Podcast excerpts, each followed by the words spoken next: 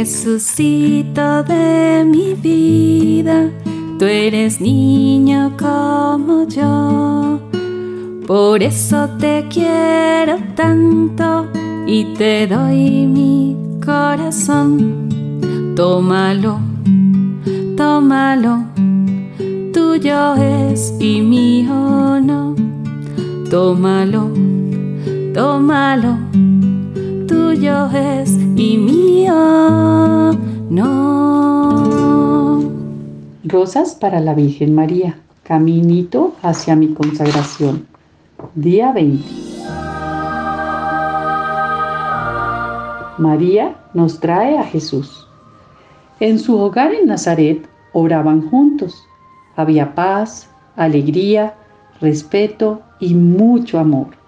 Jesús iba creciendo en sabiduría y estatura, obedeciendo a sus padres, y María conservaba cuidadosamente todos esos recuerdos en su corazón. Oración. Madre, te pido por todas las familias divididas y con problemas. Rosa del Día.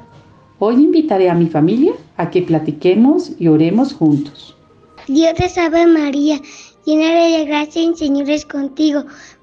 Bendita eres entre todas las mujeres y bendito es el fruto de tu vientre Jesús. Santa María, Madre de Dios, ruega por nosotros los pecadores, ahora y ahora de nuestra muerte. Amén. Santa María, Madre de Dios, ruega por nosotros pecadores, ahora y en la hora de nuestra muerte. Amén. La venerable Antonieta Meo, mejor conocida como Nenolina. Su madre era habituada a la oración. Aunque su padre no tanto, había decidido rezar el rosario todos los días después de su luna de miel, práctica que realizó fielmente durante todos los días de su vida. Esta familia gozaba de una buena condición social, aunque vivían sin ostentación y era una familia que ayudaba a las necesidades de los pobres. Nenolina era bastante vivaz y por eso, a causa de sus travesuras y juegos de niña, a veces se encontraba en peligro. Una de sus diversiones preferidas era jugar en la montaña y en el mar. Amaba mucho la naturaleza y sabía contemplar la belleza de la creación.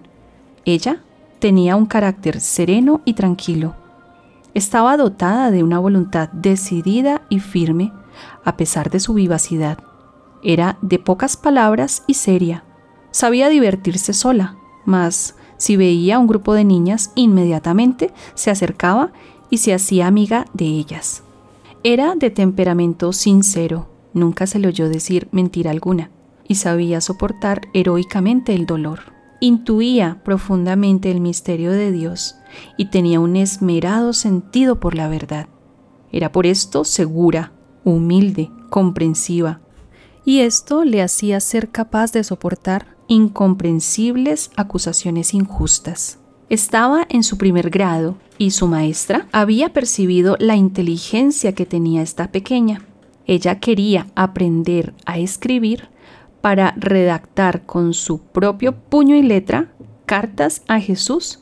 Le gustaba mucho ir a la escuela, especialmente después de un sueño que tuvo en el cual vio al niño Jesús que estaba en la escuela y se había acercado a ella tomándole su mano derecha y besándosela.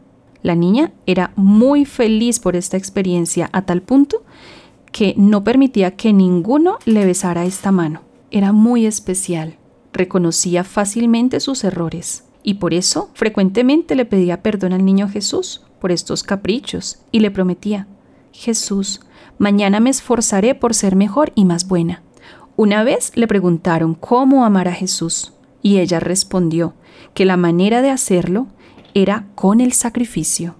Y fue con una gran cantidad de pequeños sacrificios que ella preparó su corazoncito para recibir a Jesús Eucaristía por primera vez en su primera comunión. Completamente absorta le dijo, Querido Jesús, ahora que estás en mi corazón, quédate siempre conmigo ella manifiesta su deseo de ser toda de Jesús por medio de la imagen de la lámpara y las flores. Explicaba que quería ser como una lámpara de amor y de sacrificio y que junto al tabernáculo quería arder para siempre sin apagarse. También ser como un lirio lleno de vida, bello y abierto sobre el altar. Su unión de amor con Jesús era tan profunda que entró en éxtasis muchas veces y tuvo visiones, especialmente de Jesús crucificado. Entre sus cartas podemos leer, Oh Jesús amoroso, dame almas, dóname muchas almas. O oh, Jesús, ven a jugar conmigo. También le escribe, Querido Jesús, mañana ven a la escuela conmigo. Sin tu gracia nada puedo hacer. Querido Jesús, di al Espíritu Santo que me ilumine de amor y me llene con sus siete dones.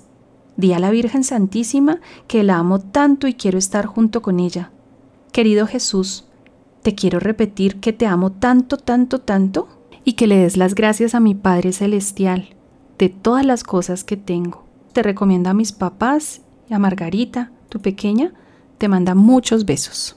El de mi guarda, mi dulce compañía, no me desampares ni de noche ni de día, hasta que nos pongas en paz y alegría con todos los santos Jesús, José y María. Si me desamparas, ¿qué será de mí? Santo ángel de mi guarda, ruega Dios por mí. Cadena de rosas para nuestra madre, consuelo para el corazón. Y mientras que rezo mis Ave Marías, te alabo y te entrego esta flor. Y pongo en tus manos nuestras oraciones, elevo a los cielos estas intenciones. Ave María.